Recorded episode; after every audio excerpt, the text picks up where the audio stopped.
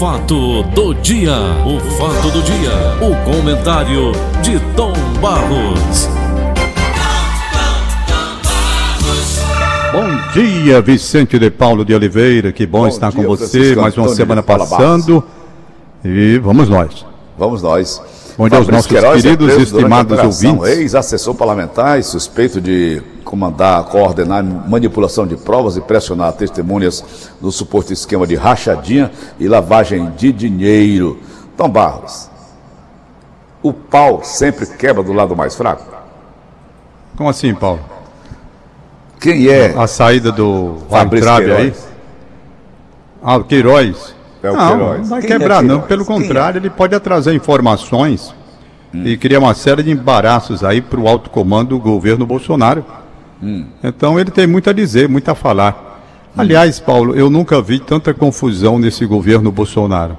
Para onde eu vejo? Porque hoje a gente pega, por exemplo, essa saída aí do Vai Entrar. Onde foi que o Bolsonaro foi buscar esse cara, pelo amor de Deus, rapaz? O homem não fez absolutamente nada senão dizer bobagem e criar confusão com todo mundo. Não é, rapaz. Então é preciso muito juízo na hora de escolher um ministro. O ministro ele tem uma responsabilidade muito grande, muito grande. Isso não é corda não, Tom? Corda? Não, rapaz, não é, não é corda não. Eu sou Bolsonaro impressionado. Chama fulano tal, tal é bom cada nada. É, não, mas não pode ser assim. Você, é. para colocar no ministério, é preciso saber a qualidade né, daquele ministro, as condições morais, hum. o trabalho que ele realizou durante toda a vida, se está realmente preparado para exercer um cargo, logo um cargo tão importante uhum. da educação. E esse homem, desde quando entrou ali, ele não fez absolutamente nada, nada, nada, nada, nada. Fez sim. Foi só velada. Confusão. Pense num cara, rapaz. Ah, Deus o cara parece que é criado com leite de magnésia, né, Tom? É, rapaz. É uma, uma defecada atrás da outra. Não, ele foi terrível. Ele começou atacando Paulo Freire. Você lembra? Hum. Né? Que Já causou uma repercussão aí. terrível. O cara entra, vai atacar um mestre. Como é que pode, rapaz?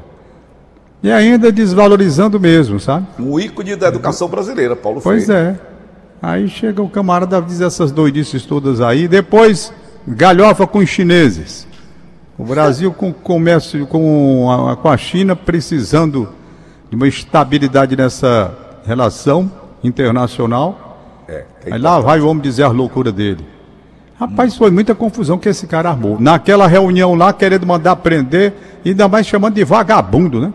É. Quer dizer, não, não é uma linguagem apropriada, hein? É, na linguagem chula. Não, não tem, rapaz. Você procura alguma coisa e você não consegue. Não consegue. Lamentavelmente é assim. E veio, Opa. né? Uma série. E foi mantida. Agora, como ele tinha condição de continuar, não tinha mais condição. Não tinha. tinha mais condição. É. Era para ter saído bem antes. Mas Perdeu aí, está o Bolsonaro pagando muito caro por escolhas terríveis que ele fez. E agora tem o problema dos filhos. Até que ponto isso vai atingir o Planalto lá na verdadeira dimensão? Aquele negócio, por exemplo, ele dizia o que pegou muito mal, muito mal mesmo, foi que o, ele, a família dizia que não sabia onde estava o Queiroz. É. Ninguém sabe. E o cara estava na casa do advogado da família. Rapaz, é. pegou muito mal. Muito mal. Então a verdade é que o desgaste ele vem acontecendo mês a mês. Bolsonaro além da crise econômica que havia antes do coronavírus, pegou a crise do coronavírus e a crise determinada pelos seus filhos, que criaram uma série, agora me lembrei do Zé Ribeiro, uma série de emboanças, né? Rapaz, que coisa terrível. É.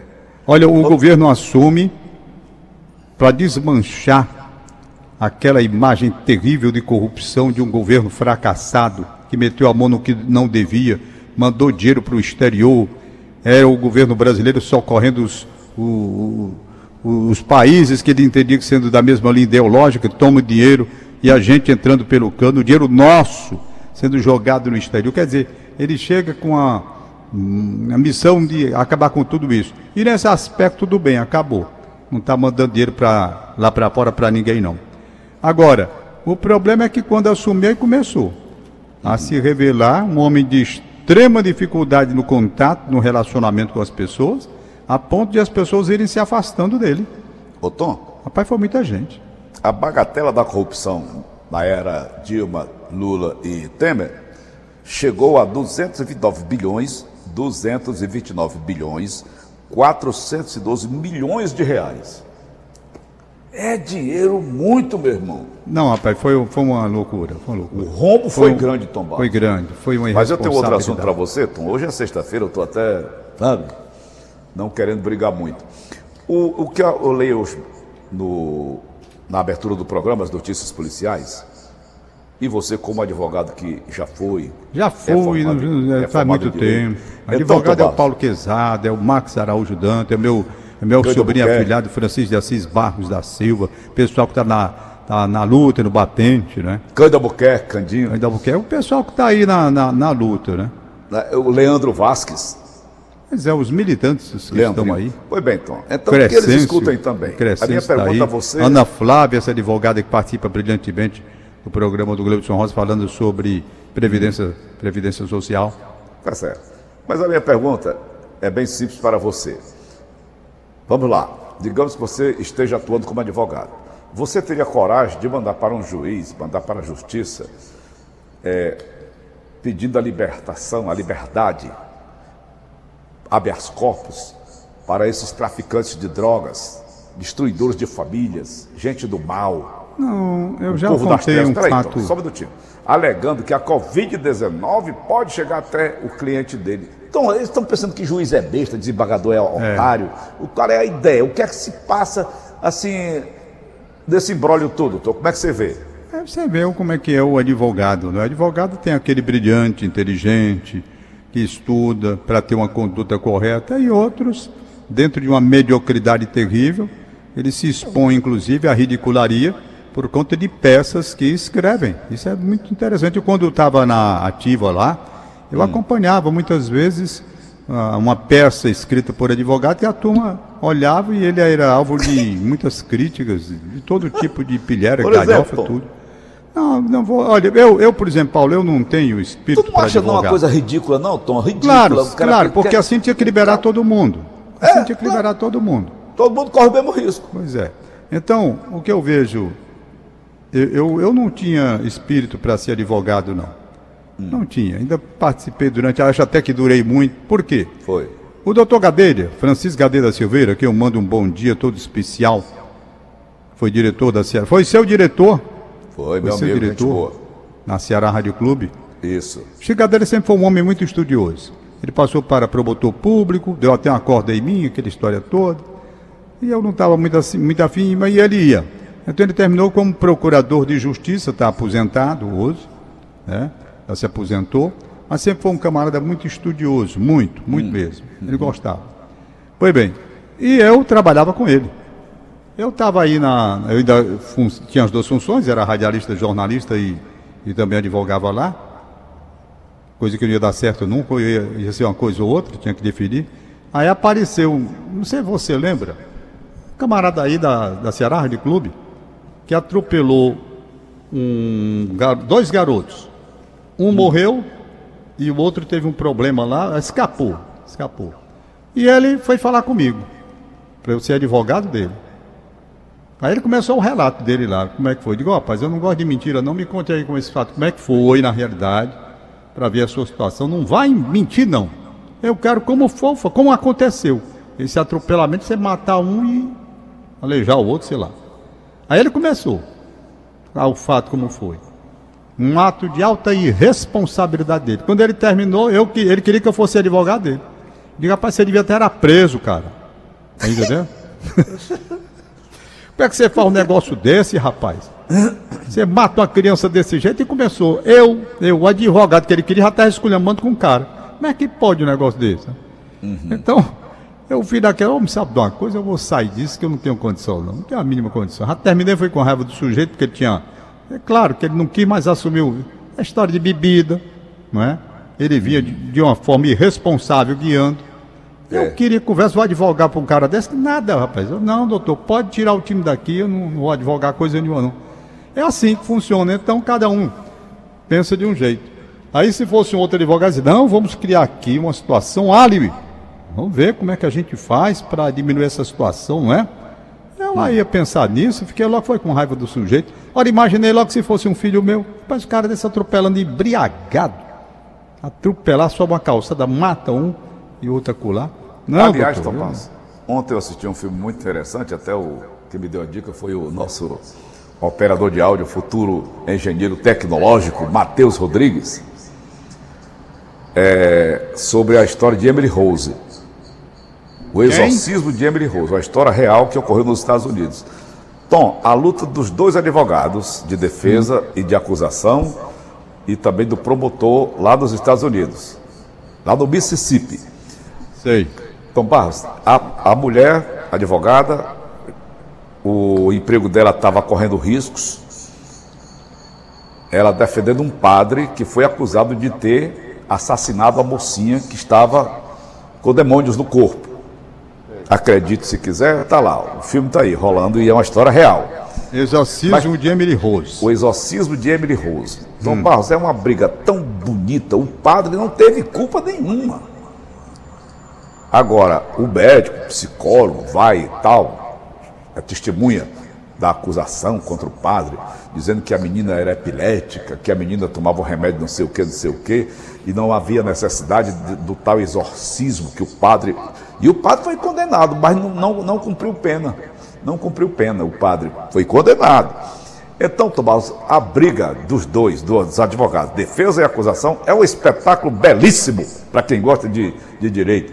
Agora, aqui no Ceará, a gente, vez por outra, a notícia de que determinado advogado foi assassinado. Ocorreu um crime desses lá no, no Zé da Perimetral, o advogado? Sim o cliente fica com raiva que o cara vai atrás de uma besteira dessa. Não, ele, rapaz, pode pegar a Covid-19, vamos soltar.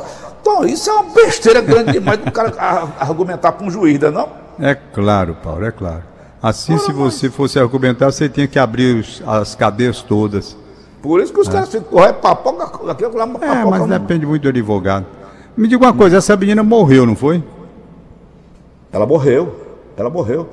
Foi e durante o, um exorcismo? O Estado foi? lá queria acusar o padre da morte é. dela. Ela morreu num, tal do remédio chamado Gamburone, hum. que serve para epilepsia. Sabe quem era epiléptico, Tom? Não. Júlio César. Era? Júlio César. Queria ser imperador romano. Eu sei. Era general. Júlio Sabe César. quem era epilético, Tom? Quem, Paulo? Dom Pedro. Dom Pedro. Qual deles? O primeiro imperador do Brasil. Ah, Dom Pedro I? Dom Pedro I certo, era epilético. Certo. Que lá ele caía no chão. Ah! Mas, é. mas vamos Mas, Paulo, nós vamos, nós vamos ver o que Estamos vai... no fim, Tom, da pandemia? Mas os indicadores aí, eu não entendo bem disso não, mas os indicadores estão apontando que há um, uma volta, uma, a viagem de volta do vírus, né? Ah, não, não, não, tá. Então vamos torcer para ser verdade isso, esse negócio aí. Isso. Há um cuidado muito grande. Hoje no Rádio Notícias Verdes Mares eu vi aqui o, a, o pronunciamento do prefeito, tal, falando, o governo, todos ainda muito cautelosos, o governador dizendo que essa etapa que vai ser cumprida, aliás, eu vou até ver se o Dudu, no programa de domingo, o Edelponso hum. Rodrigues, ele fala a respeito da outra, que ele tem falado por etapas, né? E no domingo, já na segunda-feira, vem outra etapa. Então, é um quadro animador, efetivamente animador, esse que está vendo aí. É, Mas é, é preciso muita responsabilidade. Também. Ontem no Rio de Janeiro o futebol já, já voltou, né? O Flamengo hum. venceu o, o, time do Bangu. Sem plateia? É, não, não pode ter plateia não, rapaz. Tá louco. Uhum. Plateia ainda vai demorar muito ainda. Ô Tom, essas, essas inserções do prefeito de Fortaleza do, da televisão cearense, televisão, todos os canais, rádio e tal, Rapaz, tem me dado um, desconforto lascado. Nós temos 184 municípios do estado do Ceará. Todos eles me ligam pedindo também para participar. Falando de seus municípios. É, não é? Eu digo, rapaz, vocês falem com o nosso diretor de jornalismo, né? o nosso Afonso Rodrigues, Dudu. Que não, não você tem um canal nenhum, próprio é para transmitir essas informações, procura não há necessidade disso. Né? Direção né? é, jornalística e a gente coloca no ar. Cada um quer falar sobre o seu município. É claro. Né? Eles veem é. constantemente aí o Roberto Cláudio, aí quer também entrar. procura nossa eh, direção de jornalismo. Através deles é que a gente coloca no programa Paulo Oliveira. É, nós temos que entender o seguinte: uma hum. coisa é você estar na linha de frente lutando contra o coronavírus em qualquer município. Outra hum. coisa é se aproveitar da situação para fazer dessa doença uma plataforma para aparecer e Mídia. fazer média e fazer política. Porque muita Mídia. gente quer assim. Então não pode ser. Né? Você tem que traçar uma linha para que a informação seja correta com muita é. propriedade, com muito critério, para orientar é. a população. Agora, fazer a política, o cara vai, não, eu quero aparecer. Aí todo é. mundo quer aparecer em cima do coronavírus, dizendo os números município. Já há uma divulgação nacional, já há uma divulgação municipal, já há uma divulgação estadual, oficial. Então, uhum. pronto, cada um fica aí na sua. Não, isso daqui não vai absolutamente é, é, promover ninguém. Eu eu aprendo assim. Perfeito? Uhum. Mas vamos nós, né? Desejar um fim de semana bom para todo mundo. Claro. Esperar que as coisas melhorem. Nessa Isso. parte política vai ser um fim de semana de muita expectativa por conta desse Fabrício Queiroz aí, tá uhum. certo? Então, é, é, é, ver até que ponto essa questão da, da relação com o Flávio Bolsonaro pode chegar ao Planalto de uma, de uma forma mais forte ou não. Estou vendo uhum. aqui na manchete do jornal juiz determina a entrega de dados de 12 anos, 12, 12 anos de viagem de Flávio Bolsonaro. Tá entendendo? Uhum. E vamos ver o que, que vai dar disso tudo aí. Vamos nós, é. Vamos nós. Diga lá, Não é?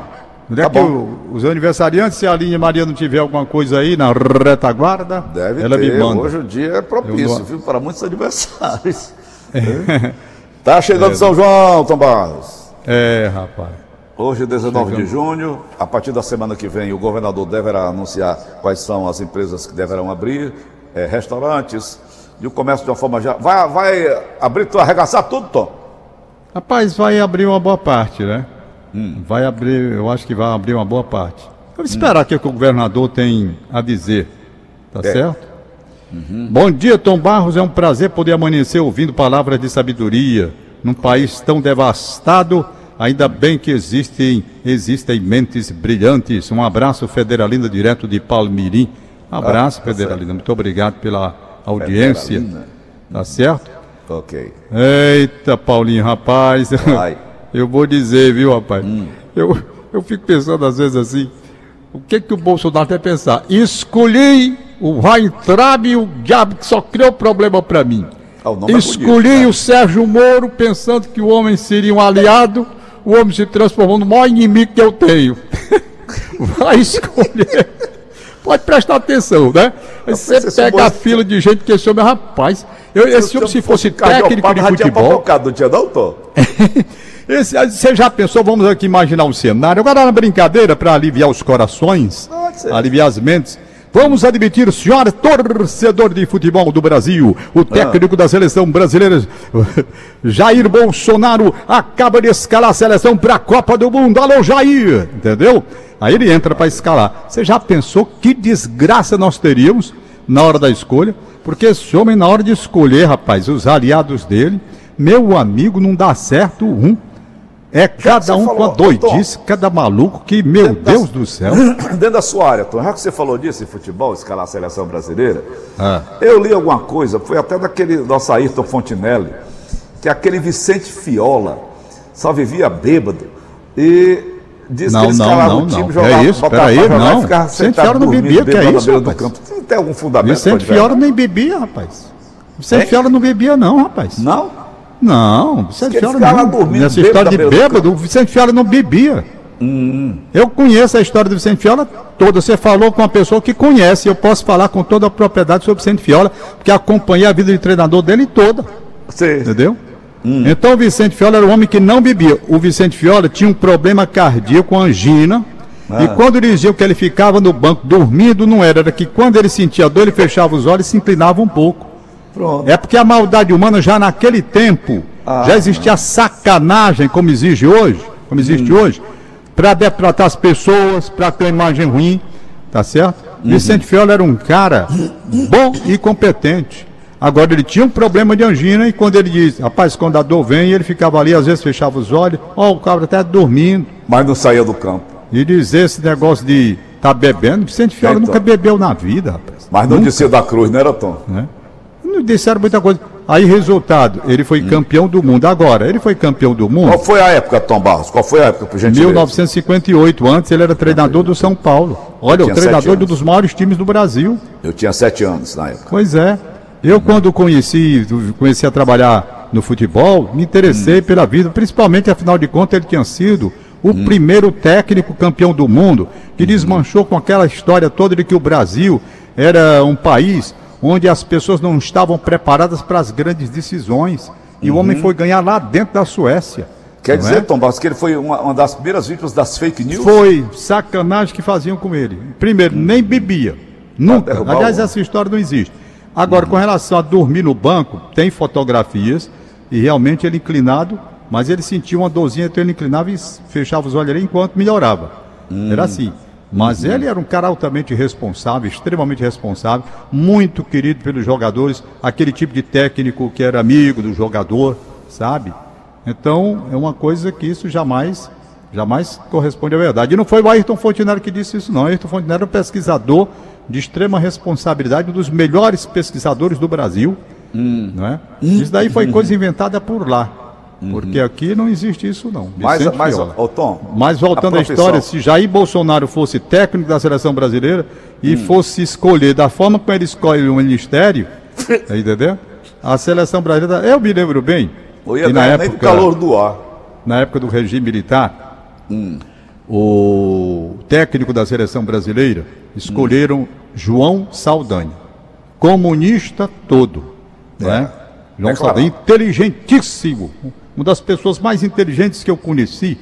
Eu tive aqui com ele numa palestra que ele veio dar aqui na PCDEC, brilhante palestra. Era um cara extraordinário. Uhum. Foi bem, brilhante. Tinha um problema pulmonar grave, foi até disso que ele morreu na Itália. Ele estava uhum. lá cobrindo para a TV Manchete. Fumava então, muito. Então João Saldanha era, era, sabia mais. Uhum. Aí escolheram João Saldanha para técnico da seleção brasileira. Ora, como é que se escolhe tinha que haver um conflito. Ele, comunista, o governo do presidente Médici, regime duríssimo, ah, e o técnico da seleção brasileira, João Saldanha. Comunista. Você já pensou o que, é que podia dar do negócio desse? Agora, Nossa. competente todo. Uhum. Começa que quando ele assumiu, ele chamou logo e disse: Rapaz, aqui as feras do Saldanha. Pronto. As feras.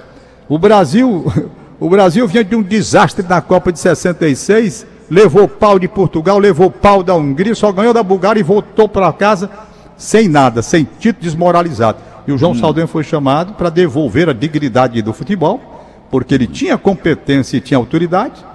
Aí chegou e quando escalou a seleção brasileira, ele disse: As feras do Saldanha, meu hum. amigo, hum. esse time começou a se dar ganha de todo mundo, da Bolívia, era de 6 a 1 7 a 1 era goleada, aquele massa. Mas aí depois começaram a acontecer os atritos. Atrito daqui, tal, tal, porque o governo se sentia incomodado, né? muito incomodado. Principalmente quando, quando, e aí é que eu trouxe a história para cá, o presidente Mas Médici se incomodado, era... se via ganhar de todo mundo, apesar de que o técnico era a figura comunista, não, não, queria se envolver com isso, né? A figura comunista do, do, do, do técnico. Hum. Aí então a confusão começou mesmo, e isso foi o motivo que lá na frente desagou na saída do João Saldanha, e o Zagara uhum. subiu. Então, foi o Médici, o presidente da República na época, uhum. começou a dar palpite, não é? porque ele queria a escalação do Dario, Dario, uhum. de Minas Gerais, do Atlético, uhum. perfeito para a seleção brasileira, e começou a dar palpite lá e tal. Aí o João Saldanha, atrevido que só, disse: olhe, No ministério manda o presidente. Ele manda lá do ministério dele. Aqui quem manda sou eu. Entendeu? Maria. Mandar Ai. um recado desse na época para quem? Para o presidente Médici. Ai, Como é que esse homem ia para a Copa do Mundo dirigindo a seleção brasileira numa Copa do Mundo? Ai, né? meu Deus. Se ele ganha a Copa do Mundo, você já pensou? Aí hum. eu, eu, sabia logo que não ia dar certo, aquele negócio ia estourar em algum lugar. Ah, meu Deus. E tiraram, mas deu certo, porque de qualquer forma ele deu a base da seleção. O Zagallo, digamos, aperfeiçoou quando assumiu uhum. para ir para a Copa. E o Brasil trouxe o brilhante tricampeonato com um dos maiores times da história. né? Uhum, aquele time de 1970. Você olhando ali aquele time, você procurava um que não soubesse jogar bola. Vamos lá. Vamos lá. Gerson Canhotinho de Ouro. Rivelino. Clodoaldo. Hum. Jairzinho Furacão da Copa. Tustão. Edson Aranha do Nascimento. Pelé. Hum. Imagina só onde era. Aí tinha na reserva Paulo César Caju. Por aí tu hum. tira o cara com a qualidade do, do Paulo César Caju. Na reserva, não tinha vaga para ele como titular. Carlos Alberto Torres na lateral direita. Wilson Piazza foi tirado de volante que era trazido para quarto zagueiro porque era um craque que não podia ficar fora do time. Então, rapaz, aquele era um time para o cara chegar e dizer, negado é o seguinte, eu não vou ensinar entrou, nada não? nem quer, vocês entrem aí e façam o que vocês bem entenderem. Então, hein? o Dario entrou? Não, ele foi na reserva. Ficou na reserva? É, mas ele aí já não era mais o Mino, não, já, já não era o João Saldanha, não. Aí, né? Não, já tinha mudado. Já tinha mudado. Ele já tinha saído.